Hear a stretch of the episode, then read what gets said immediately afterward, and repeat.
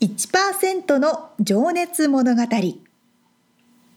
海外に住んでいる日本人は日本人総数のわずかに1%この番組では海外進出や起業を果たしたビジネスオーナーや経営者また各業界のプロフェッショナルな方々へ対談形式でインタビューをしていきます日本の未来を背負うグローバルなプロフェッショナルたちの仕事哲学とそこに燃える情熱に迫ります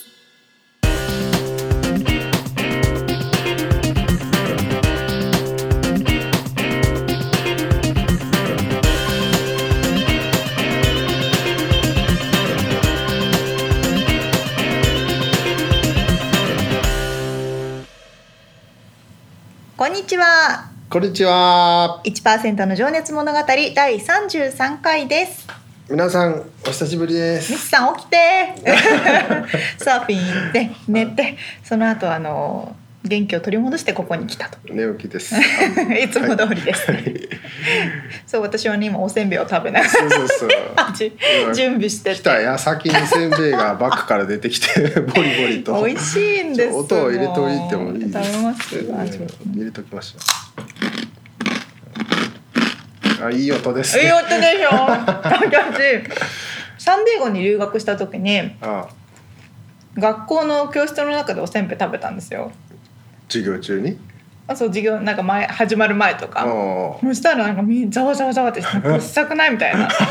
みんな醤油の匂いに慣れてないか前もらなんかその話しなあかっしまた。したっけじゃああれだ。と水遁の話だ。あそうそうそうそうそう水筒を作ったらそのなん懲りかてないじゃん。臭い匂いがみたいな私だからなんかよく外国の人が日本に着くと日本の空港がもうお醤油の匂いとか言うじゃないですか本当そうでしこょれうでねもまあ日本人だったら普通に日常にあるもんねわかんないよねそうなんですよう、ん、でもそれが えってなるんだろうね、きっとねこの前インド料理を食べに行ったんですねうんインドの方が作ってらっしゃるインド料理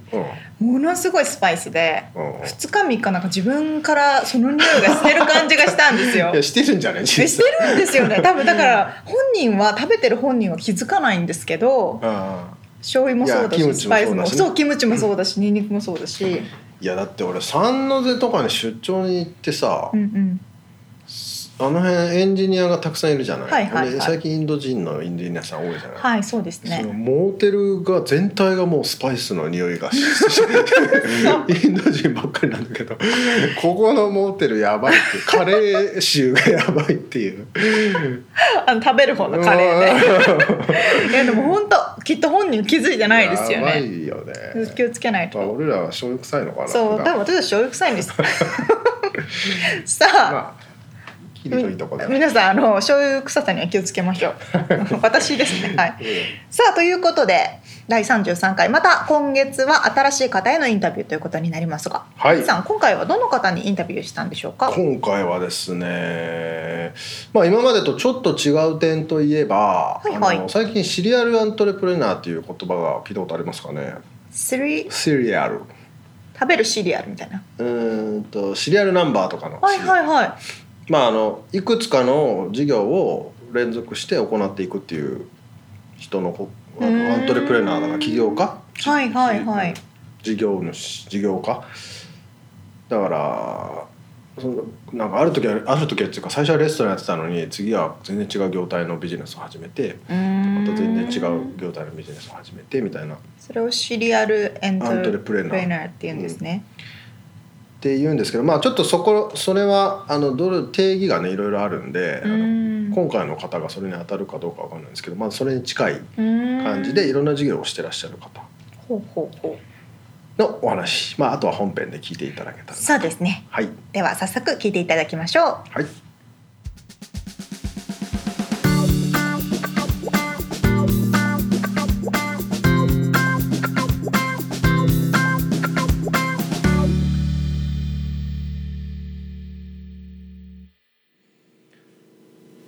はい、えー、1%の情熱物語今日は K&K インターナショナルインクの久保健吾さんにお話を伺いたいと思います久保さんよろしくお願いしまはいす、こんにちは。よろしくお願いします。はいはい、えー、と今 K&K インターナショナルさんのオフィスにですねお邪魔させていただいてるんですけど、えーこちら今トーランスという町ですね、そうですね。えまあ、多分前のエピソードとかでも出てきたかなもしかしたら初めてかな まああの日系の企業さんが、あのロサンゼルスの中では一番多い、まあ、トヨタの本社もあった、えートーランスという町になるんですけれどもでそちらの、あのオフィスと、まあ、その他でもですねえー事業をいくつかやってらっしゃって、はいちょっと久保さんの方から事業内容をまず伺っていってもよろしいですかそうですね。はいえっとうちの基本の柱になるのが2000年から立ち上げている、まあはい K&K インターナショナルという会社で、はいえっと日本産の和牛をメインにうんあとオーストラリア産、はいアメリカ産の和牛を取り扱ってうん問屋さんとかレストランに販売してます。なるそほうどですね。ディストリビューデトィでスすトね。リビューションってそこうとですね。はい。全米を対象にそうですね。一応ハワイからニューヨークまでうんうんあの対応してます。なるほど、はいなるほどそちらがメイン事業そうですね。それがメイン事業で、はいで次にあるのがえっとアイクリーンと言いまして、えっとハウスクリーニングとかうんメイドサービスはいうんうんの仕事をえっとロサンゼルスとそれあとハワイで2カ所でやってます。ううんんそれはお家に掃除しに代わりに掃除してあげたりそうですねカ代ーわりペにしットのクリーニングカーペットのクリーニングとかあはいとそのシニアの方でやっぱり掃除が行き届かないご家庭に行ったりとあーかなるほどそうですねなんでハワイの場合だとそのバケーションレンタルあー結局4泊6日とかでお客あの日本から来たお客さんが入って出ていく、うんうんその出ていった時に次のお客さんを迎え入れるための掃除をしたいっていう事業ですね。なるほどそれはじゃあコンドミニアムを誰かが所有していてそれを貸していてそうですねその次の人が入る前に掃除をるそうですね基本的にその方はあれですねあの不動産不動産、あハワイにある不動産が所有してるなるほどとこからの依頼の仕事ですねはういーんじゃあそちらの方は B2B っていうか結構何件も一気にそうですねうんだからおかげさまでハワイの方は広告とか一切なしではい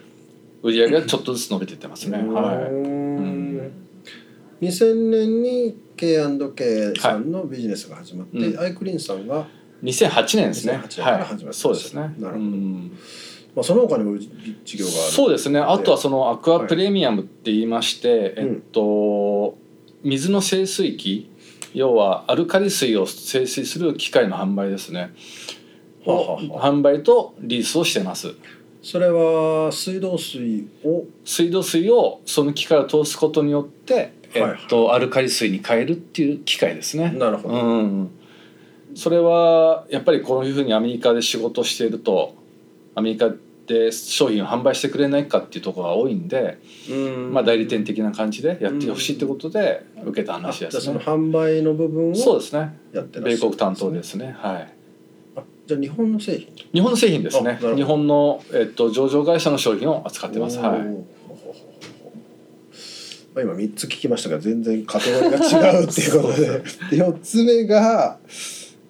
えーこれはまあ皆さんにしな慣れ親しんでるというか、そうですこねの地元の人は多分みんな知ってそうですねその焼肉玉園っていうるはい焼肉屋ですねそれを3年前から抵抗ばしてうんやってます、もともとそこの玉園さんってことは別のオーナーさんがやってらっしゃそうですねそこに別のお肉を卸してらっしそゃうるですねお肉を卸してて、えっと前のオーナーさんがご両親の介護で日本に帰らなきゃいけないっていうことで、うんうん初めは、えっと僕以外でだ誰か買ってくれる人いないかって言われたんだけど、はいなかなか見つからなくて、はね、当時から僕自身が玉井が好きだったんでいそれだったらちょっと玉井なくなるのもねあー寂しいかそらうですねうんじゃあ同じ「玉園」っていう名前貸してくれるんだったら僕はそのまま抵抗馬しますって伝えてうん抵抗馬しました、なるほど、はいなるほどそれがじゃあ4つ目の事業そうですねはいこれちなみにあれかシリアルアントレプレナーというやつですかね今なんすかそれあいやあのそういくつもの事業をやっていくっていうあうんまあーちょっと違うかもしれない すいません今ちょっとその単語がいやでまあ実は今5つ目の事業にも取り掛かっていらっしゃるそうですねちそこはちょょっっととずつ、はいうん取り掛かろうと思っててまだ公にはしてませんけれども、まだはい、内緒のそうですね はいプロジェクトが進んでいると、は素晴らしいですねでも本当にその授業内容がまあそのお肉の卸とねレストランはちょっとか絡んでるそうですね絡んでますねだいぶはい、部分もあると思いますけど、うんあとは清水機とお掃除のそうですね全然違いますよねこれでもなんなんでというか、えっとねそのはアいイクリーンっていうメイドとかハウスクリーニングサービスの仕事の立ち上げははい実はうちの妻が入あの妊娠して子子供生まれた時にはい運よくうちの場合はあの義理のご両親がこっち来てヘルプしてくれたん ですよね。はいはいでひょっとして中にはこういろんなことがあって子供生まれても、うんなかなかご両親がうんこっちにヘルプに来ることもできないんじゃないかなと思って。うん初めはそういった仕事をメインにやってたんですよそのなんつうんだろう出産ヘルプみたいな感じのやつかな、あはい産前産後でそうそうですねそうかそうかお母さんがそうですね家事ができないそ時にお手伝いしうますよそうですねうん本当それこそその新しいお母さんっていうのはそのおむつ変えることも難しいし、そうですねうんそれはうちのスタッフでねベテランの人がいるんでうんそういうのも含めながらなるほどそっから始めました。うんそっかそっかでそのニーズがあってんでその後にその掃除掃除の方がニーズがだいぶできたんで基本的に今掃除の方をやってます、うんそっかじゃあ最初はもうそこにニーズがあってそうですねでご自身もそれあったらいいなあったらいいなとそうですねううんんまあ、確かに日本でね出産するよりもこちらでやっぱり夫婦だけで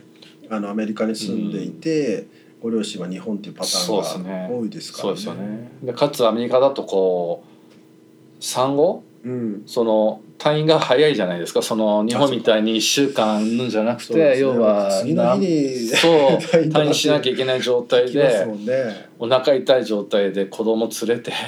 いきなりい、しかも気持ち的にはちょっとそうですよね不安ですよねそうですよね本当に、うん、それがこうなんとなく助けれたらいいなってことで始めましたそうれーんじゃあそういうビジネスやろう儲かりそうだなとかっていうんじゃなくてそうですねその時は全然儲け考えてなかったですねそういうのがあったらいいなってそうですねあのなったと。でそれをまた日本の方もそういったサービスがあって日本サイドをで掘り下げていくと、うんまあ、いろんなプランのアイデアが出てきたんでそれをこう積み重ねていって会社の方で、うんそれをこう提供してる感じですね、うんなるほどなるほど。まあじゃあその清水機というんですかうね、んの方に関しては、まあ関してはあれですねあのーたまたま知り合った大阪のその会社の社長がいまして、えでその方がえ、ちょっと売ってくれませんかそうですねうんアメリカでニーズないですかみたいなそうですね、ううんん、そこから本格的に始めた感じですねうんうんそっかそっかまあ、その辺はじゃあ特にこう今のメインの K&K さんの肉の卸っていうところと関係ない事業だけども、うん、久保さん的には、まあ、やってみてもいいかっていうそうですねって思いましたね、っていうのはそのアイクリーンっていう授業を始める時にあたって、はいその求人出しますよねはいそうすると結構応募者が出てきたんですよバーッと、うんでスタッフ募集そうですねスタッフ募集かけると、うんだからこんなに働きたい人っているんだなと思ってその働く人のニーズがあったっていうことがすごいびっくりしてほうほうほうほうこれはいいなと思ってこの始めましたね本当にじゃあ他にもなんかビジネス事業をそうですね立ち上げたいな立ち上げてもいけるんじゃないかなみたいなのがそうですねあったってことですか、おでー逆にそのアイクリーンの方で入れたスタッフを K&K っていう会社の方でも働いてもらったりとか、なるほどなるほどうん、こう行き来ができるような感じうんができそうだなっていうのもあったし、うーんそうなんですね。なるほどなるほど。まあじゃあちょっと後ほどあのメインのね事業の方を掘り下げていきたいなと思うんですけど、はいその前にあの今の久保さんうのん一日のこの業務内容っていうか仕事の流れみたいなそうですねパターンみたいなのってあったりしますよね。えっとですねはい。基本的にはないって言ったら変ですけど一応うんルーチンとして、はいまあ朝は朝は4時に起きてるんですよね早いですね。早いです早いですそれもいろんな人に言われて早く起きた方がいいって言われてで朝4時に起きてまずはこう1時間本読むほう。はいでその後はえっとあれですねあの以前はこう外を歩いてたんですけど1時間ぐらいうん。 なんか冬場寒くて心臓に悪いとかって言われたんでそれだったらと思って今あのフィットネスバイクってやつを買ってちっちゃいやつそれガレージに置いて1時間ぐらい超えてますあじゃあ起きて本を1時間読んでからそうそですねの後エクササイ体ズそうですねおーでそうちなみにごめんなさい、うん本はどんな本を読まれるんですか本はえっいわゆとるビジネス書ビジネス系ばっかりですねおービジネス系、うん、どうやったらお金儲かるのから始まって 組織とは何だとかあ自己啓発とああかあああ不動産とかそれはじゃあビジネスをもっと拡大するために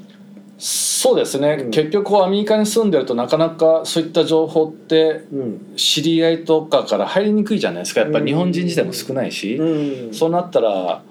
本からしか吸収しようがないんで、うんインターネット上の情報もあんまりなんつうんだろう情報が遅すぎるっていうかうん本の方がもうちょっと進んでる気はするんで、うんまあ、まとまってるしそうですね、うんうんでアマゾンなんかで中古本で買うと1冊1円とか20円で買えちゃうんでもうそれは送って読んでますね、あそれ日本の本をそうですねはいへえうんなるほど 小説とかは逆に読む小説は逆にあれですねじあの飛ばして読むことができないんで小説ってやっぱついてるじゃないですか、ストーリーが、うん物語がありますもんねだからあんまり読まないですね、うんそういうビジネス本だとこう好きなとこをこう読めるしあある程度こう飛んでも要点だけそうですねるうほどねんっていう感じがあってそれは一応目標として年間150冊へえそうなんですよね読めって言われてるんでじゃあ一2日応に一冊ぐらいはなんとか努力して読むようにはしてますねすごいですねその後にじゃあエクササイズしてはいそうすると大体まあ6時過ぎぐらいになるんではうちの子供が起き始めてくるんでいうんこう子供に朝食作ってあげたりとかそういうのあが久保さんが作られるそうですねちょっとしたらうちの妻とはいまあ分業ではいやってますねうーうんんお料理得意なん ですか僕ですかまあ目玉焼きぐらい はねできるまあ男のお料理ですかそうですねあですよねーそれで学校に行かれるのかな学校はうちの妻がみんな送っていくんですけけどであと僕実は犬飼ってて犬の世話ちょっとしてはいで会社には9時そうですね8時半ぐらいに出社してうんでパーッとメール見てうんでなんとなくその問題だけ問題ないかの確認だけしてうん基本的にはもう午前中とか1時には仕事上がって家に帰るなりもしくは多摩園寄ってみんなの話聞くかっていう感じですね。あそうなんですねそうですねじゃああとまあでも会社の中のスタッフさんは8時出社のそうですね8時あ、えーとね、会社の人は9時出社のあ9時5時6時とかあーそんな感じですねまあじゃあなるほどなるほど、はいそうなんですね、うんまあそのメールっつってもでも4つの授業があってそのはい全部来るわけですよ、そうですねだから結構こうごっちゃになっちゃうこともあって、はいはい最近は大変なんでもうなるべく各部署の責任者を決めて、うんそこでこう消化させるようにしてます。あじゃあまあその事業部長さんみたいなそ方うがですいねらっしゃってうそん、でそこをフィルターでまた通ってきたものだけを見るそうですねんはですかいね、そうですね、うん、そっかじゃあ基本はもうオフィスにいらっしゃってそうですね基本いますね、うんうん、で皆さんから確認事項が上がってきてそうですねですねであとは、まあ、僕ができることっつったらこう未来の仕事を取ってくるとか、うんうんそっちの方をなるべく取ってこうまた下に振っていくっていう作業の繰り返しだと思いますね。うんその未来の仕事というのはまだじゃあその今取り掛かっているような新しい事業だったりそうですねだったりあと例えば K&K っていう肉屋の方だったら新しい仕入れ先を見つけるとうんなるか、ほどうん新しいものを捕まえて下にパスしていくっていう感じですね。それは実際にじゃあ外に出てみたりとかそうですね外出てみたりと人に会ってみたりかとかそうですね、う、うんんしますねはい。ううんんおーなるほどねだからその現場の細かい作業みたいのは今はしてないですね。うんまあそこはもう任していらっしゃそるうですね。うんやっぱり、ね、現場の作業に追われて汗かいてる社長もかっこいいと思うんですけど周りから見たら、ただそれをこうね1年2年続けててもうん同じことの繰繰り返しになっちゃうスケールアップそうでしたすねいってことですかねうんそれだったらなるべく現場は任してうんこうもうちょっとこう仕事を取ってくるとか、うんもうちょっとこうクリエイトな仕事、うんまあ、いわゆるその作業じゃなくて仕事っていうところですね、なるほどうんをしてる感じですね。なるほど、はいなるほどまあ、それはゼロから1を生み出すようなことってことそうですね、ううんんもうでも1時頃にごまあ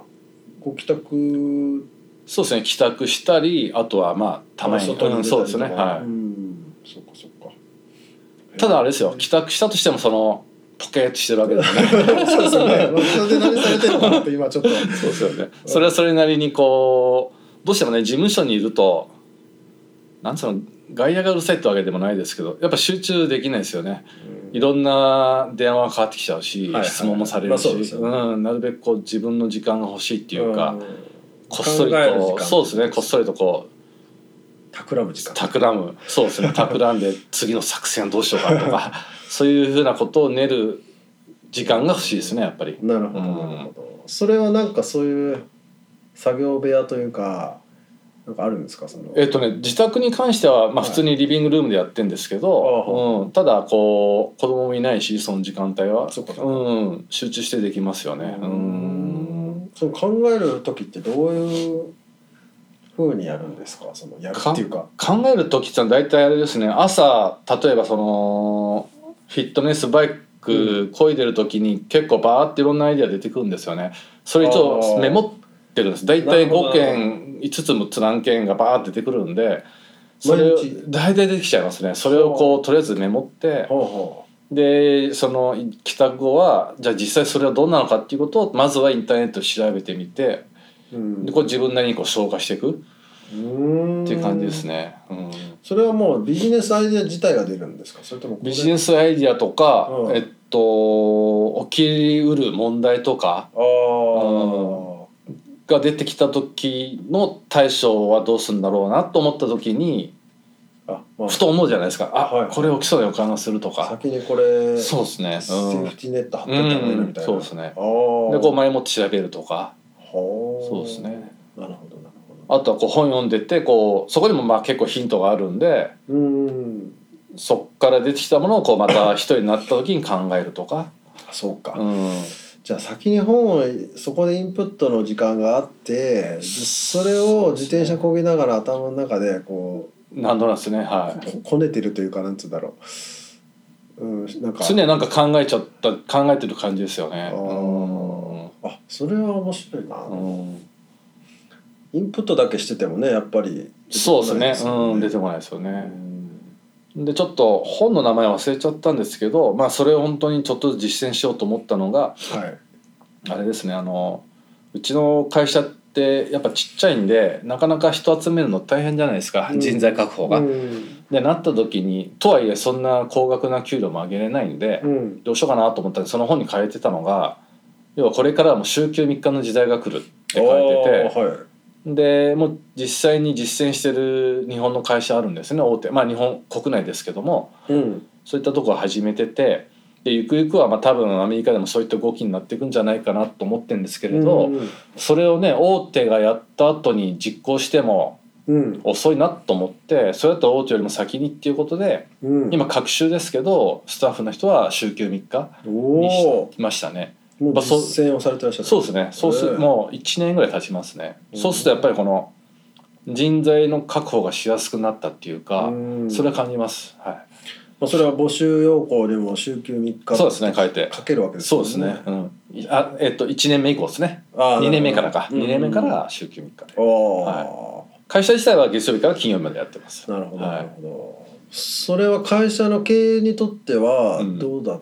たんですか、会社の経営としてうはんトータル的に見て良かったと思います。っていうのはうんその人材が確保しやすくなったんで。なるほどうん。じゃあその働く時間は減ったけどもそうですね。給料はそのまましてあげてるんですけど。なるほど、はいおー素晴らしいですねで人が足りないとこは、まあ、当番制にしてそこをこう埋めると、穴うをん埋める感じで回してますね、うんはいまあ、それによっていい人材が来るからトータル的にはそうですね良くなったうと、んそのお金でペイできない分を、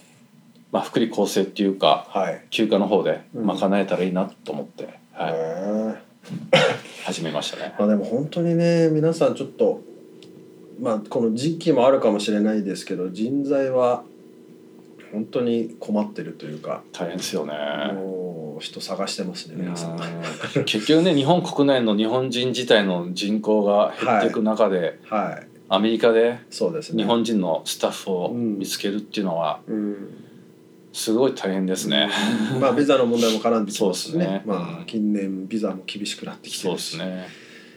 なるほど、、はいやでもそれやってる企業さんあんまりいないですよね。そうですねだからそれが好きで好きってあれですけど、それが魅力の持ってついてくれてる人もいますよねやっぱり、ううんんまあ、スタッフさんもね働く側もそれはね余計頑張るっていうかそうですねうん、いいですね、はまあじゃあそんなねちょっとなんかすごくこう頭の中が柔らかい印象を受ける久保さん なん ですけれどありがとうございもままあそんな久保さんがですねどんなふうにこう育ってきたのかっていうちょっと過去に戻っておはい話今から伺っていきたいなと思うんですが、そうですね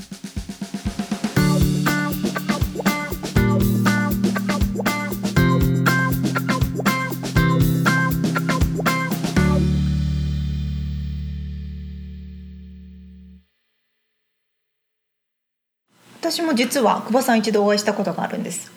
お仕事でおあそで一個謎が解けたことがあってううんあのミーティングというかアポイントメントを調整してた時に、うんあのー10時朝の10時か朝の7時半かどっちかどちらがいいですかっておっしゃってたんですよ。あいやそういうことかと朝4時に起きてらっしゃるからじゃあ7時半なんかもうもう普通に普通のお昼ぐらいな感覚バなんリでバリ働いてるすそういうことなんですね。早いですよねでも営業のアポ取って7時半って言われてどっちを 選んこれだはもうの10時10時も ちろんいや俺もまれにそういう人いたけ どねねえでもやっぱり経営者の方って朝早く起きて、早いですねね、朝にお仕事済ませちゃってって方多いですよこね。の久保さんの前のねトシさんのインタビューでもトシさんも朝早かったですよね,、はいはい確かでお仕事開始する前に自分のやりたいこととか、うん集中したいことを済ませてってうんね、おっしゃるからうんうんレッチさんは俺は普通に7時とかに起き てます、ね、で週末になると5時とかそれサーフィンがしたいからで しょそうそうそうそうねえまあでもあのそう睡眠が大事だと僕は思っておりますので。 そうですね多分皆さん早くあいやそんなことないでかもいやみんな早く寝てると思いますよ。早く寝てらっしゃいますよね結構うん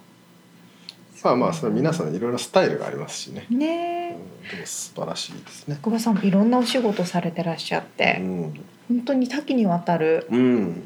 ジャンルをこなされてそう。さらに今また仕込み中ということで。ねえ新しい事業をっておっしゃってましたけどど楽しいんな風にそういう経営者にねうんなってこられたのか、うん。そうですね。そのあたりはまた次回のお話で。はいはい。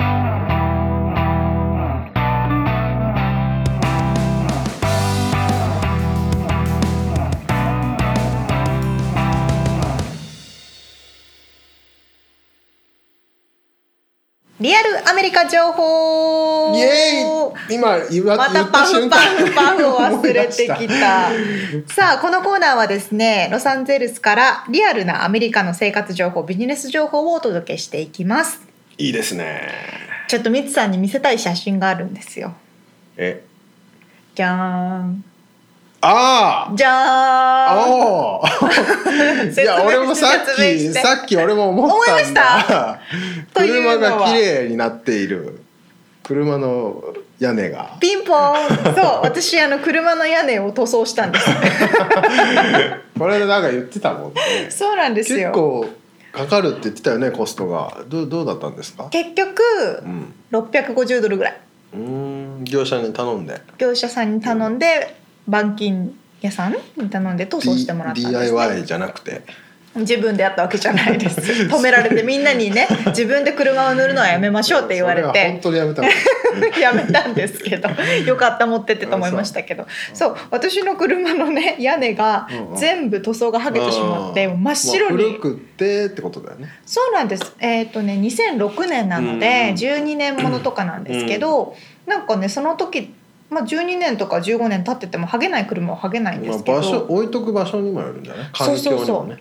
私全部屋外に置いているので、でその板金屋さんに聞いたら、うんロサンゼルスでのロサンゼルスやっぱ日差しが強いので、どうしても屋外で保存保管しておくと剥げてしまうんですっうんうて、んだからね結構道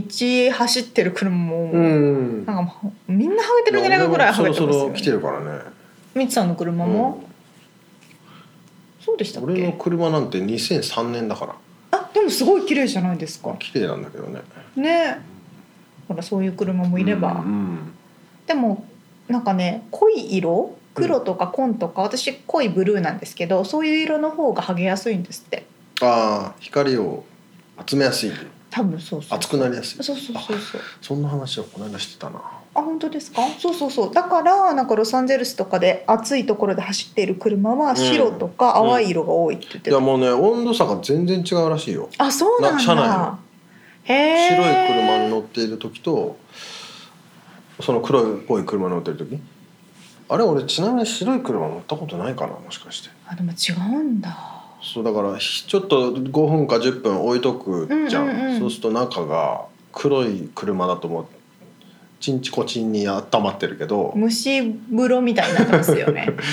白い車だとそれが意外と抑えられてるみたいへえな あとシルバーシルバーが一番反射するのかなああそうなんだ、光をね確かにそう考えてみるとシルバー系の車多いですよね、うん、なんか逆にでも冬は暖かいじゃん黒の方がね別に関係光ないはかまああんま関係ない そうそうそうでなんかワックスとかちゃんと塗ってると剥げにあくーまいんあでねっていうふうにそうねそうそうそう言われても私早速ワックスを買って自分でもう全自部分で塗ってんのもちろんすごいであの初めて塗ったんですようんうん 急に急になんかやる気になっちゃって綺麗になったから車がいねつわまで続くのかんない けどあそうそうそうそうそうなんですで今回はその車の話なんですけど、はいまあ私の車もまあ12年ものでみつさんもね15年ぐらい経ってそうでるすねでも普通にそういう20年とか30年ものの 車バ走シってまバすシよね走ってますよそうなんですよだから日本みたいに新車ばっかりの国ってすごい珍しいと思うんですあよねーねもう3年とか5年でみんな乗り換えるのかなそうもうでも僕はそれを買う時はもう30年乗ったろうと思って買ったからそのピおッークアップだから壊れにくいっていうのもあるんですよあそうなんですね、あでもそろそろやばいかなと思ってるけどね なんかこう日本の車検ってすごく高いっていうイメージがあるじゃないですか、まあ日本の車検実際高いんだと思うんですけど知らないんですけどそう言いま言いますね1年に1回だっけ、多分そうそうそう。で実際にそのアメリカとかで車を所有するとどのくらいのお金がかかるんだろうって皆さん思ってると思うんですね。うん維持費がね維持費、はいそうですね、うんで実際に私がかかってるお金がどれくらいかというと、うんカリフォルニアで1台所有しててどの年式の車によ車かによってうんその登録費用っていうのは変わってくるんですけど、私の2006年の乗用車だからあだいたい私毎年100ドルぐらいなんです、うんだから毎年100ドルその DMB っていう車の組織 組織じゃないデのパートメントオブビアコ M がないじゃんわかんないモータービアコモータービアコわかんないあのに払うんですけどそうミでツ、すねさんはね大きいトラックに乗ってるけどいいくらやでも200ドルかそんもうちょっとかなぐらいだよあそうですか、毎年ううんーんやっで嫁さんのも100何歩かなねぱね200弱新しいのは高いっていうけど、うんまあそうでもそそんなに新しいの乗らなければ、でもそれ2年に1回じゃんあ1年に1回かうん、はいレジストレーションフィーは1年に1回、はいで日本みたいに車検をする必要がなないので、はいはいはいただ古い車はスモックチェックっていうのがあって古い車だけなの新しいのなんか新車はないのまあ何年に年数が確例えばかあれかそうだそうだ確か、あれ毎年じゃないですよね新車買って5年間はしなくていいんだっけなあなんかそんなのがありましたねうん確かそうだったうん、私2年に1回ぐらい、うん、俺も2年に1回やってますよ二年うんそれでスモックチェックっていうので、うんちゃんとこの車が走れるかどうかみたいなそんなレベルのなん かうん、走調査じゃない走ですれるかじゃなくてあれじゃないの排気ガスが汚くないか本当それだけなんですかだってスモークチェックだもんなんかランプとかついてたらいろいろ言われません壊れてるとかちょっと壊れてるとかあまあ言われるけどねだからそこを直したらこれが通るようになるよっていうふうに言われるよねあじゃあ基本はスモッグが綺麗かどうかってことそうでしょそれは環境のことじゃねえ のそうだった走れるかどうかはま あ別に、うん、あれ車検かと思ってましたけど違うぽいやつね車検っぽいやつだけど、うんでもその値段も、まあ、安いとこで行けば40ドルとかあれそうなんだっけ、うん、だったような気がしますね、うんうんうん、そうですねなので登録費用とスモッグチェック入れても車によってですが私の車とかだとまあ150ドルぐらい年間のその車のうん、しかもスモ維持費用ックスモックチェックは2 2年年にに1 1回回えしちなみに車検はおいくらぐらいなんですかね10万ぐらいするんだっけ車のなんかこう軽自動車が割引されて税が安いとかいろいろあるみたいなんですけどほうほうほうまあでも多分うちの家もなんか10万ぐらいしたとか言って前言ってた日気本がでする車を所有したことがなくわからないあ ーまあそうかそうかそうですよねまあでも日本みたいに高くはなくてその古い車も乗れるしうん車検とかの必要はないうんだから意外とその日本よりも気軽に車を所有できるのかなロサンゼルスはと思いました、なるほど、まあ、ガソリンもちなみに安いですしねまあ、日本に比べたらそうですね、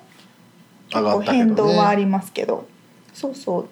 まあ、あとはロサンゼルス近郊だと特にあのエレクトリックカー電完全な電気自動車うんっていうのもいいろんなところに充電スポットがあったりするので、うんそしたらあのガソリン入れるお金も必要ないとか、まあパーキングがね都会に行けば発生しますよね駐車場代あそうですうんね、僕らみたいな僕らみたいなでもまあトーランスとかこの辺はうんうんあの駐車場アパートについてたりとか、そうまあ、ですスねトリートが空いてたりとかっていうのはあるけどね、日本だとあんまり路上に止めるっていう感覚はないですけど、うん都会の方はね田舎はあるでしょあないか山梨でももないですよまあそれはもうじ敷地内に止めちゃうのかそうそうそう、うん、まあ田舎だと敷地が大きいですからねそうですうんうんうんなのでそうそうどこにでも結構道は止められるのでねアメリカはうんだからロサンゼルスはですね、うん、そうそうそう、まあちょっとねあそのパーキングストリートパーキングのうんサインのたまに複雑な時あるじゃないですか。そうですねあの路上に止める時は路上の横にサインがあって、うんそのサインというか標識ですね、うんあれはねその標識に沿って車を止めるんですけど、うん今日もありましたけど今日もありました私たちが収録してるこの建物の前は「2 hours」うんうん、 「2 hours」で朝の10時から6時まではの間は2時間しか止めちゃダメよっていうそ意味のサインがねとサインって看板がねプラスはいノーパーキング 2am から 5am あとじゃあ夜中から朝方までは止めちゃダメよ。か とかねそうそれがね5個ぐらいついてる時があってあるあるあるあるもうどえどういうことわかりますなるよねちっちゃく「エクセプトサンデー」って書いてあった り日曜日以外みたいいやなもうね解読ができない謎謎みたいになってて 今この時間の何曜日だから何時だからみたいなそうそうそう確かにだから結構旅行でいらっしゃってレンタカーされる方とかは、うんそうですねしょっちゅう気をつけた方がいいあのチケット切られちゃうチケット切られたりするので気をつけてください、ね60ドルとかしますから、高いねあれもまた市によって違うんですけどうんそうね、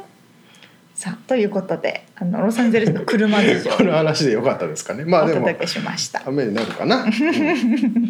は以い上アメリカリアルアメリカ情報でしたはい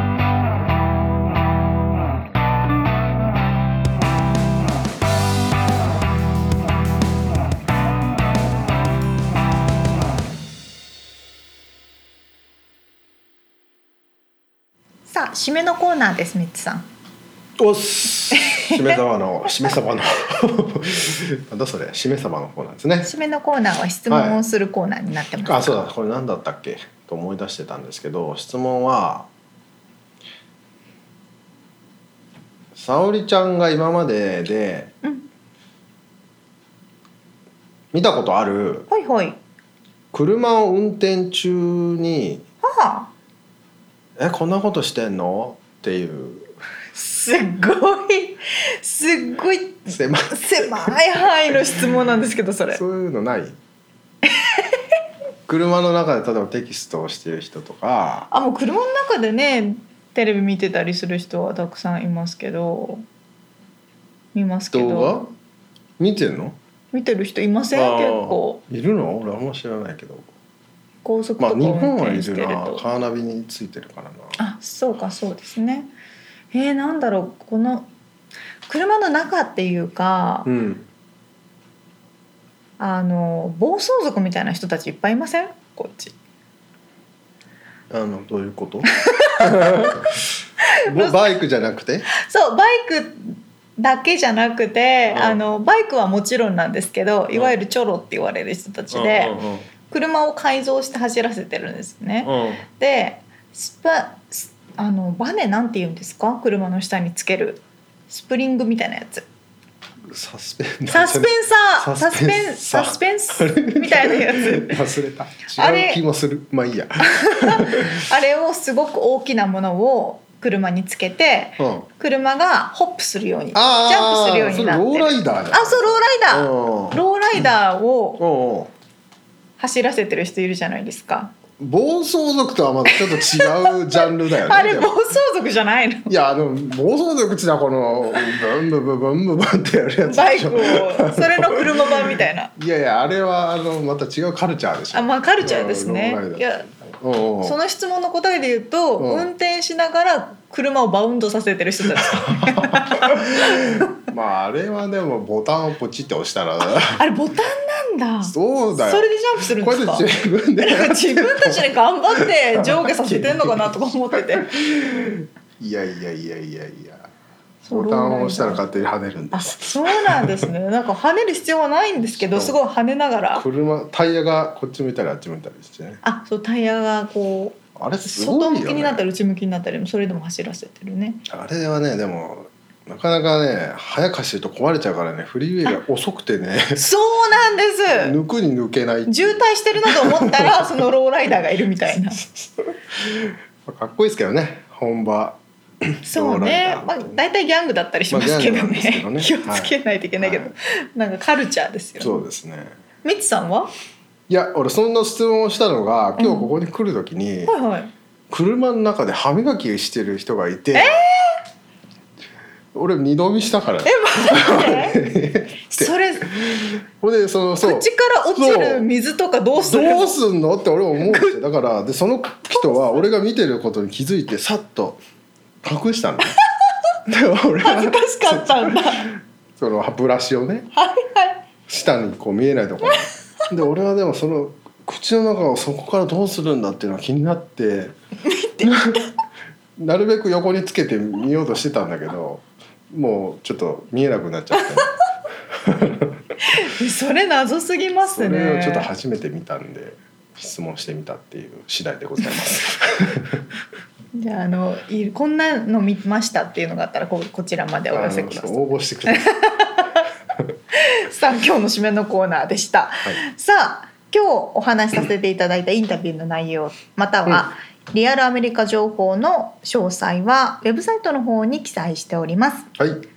podcast.086.com podcast.086.com で検索してみてくださいもしくは1%の情熱物語で検索してみてください。はいということで今回も聞いてくださってありがとうございましありたがとうございます。ではまた来週また来週になったね。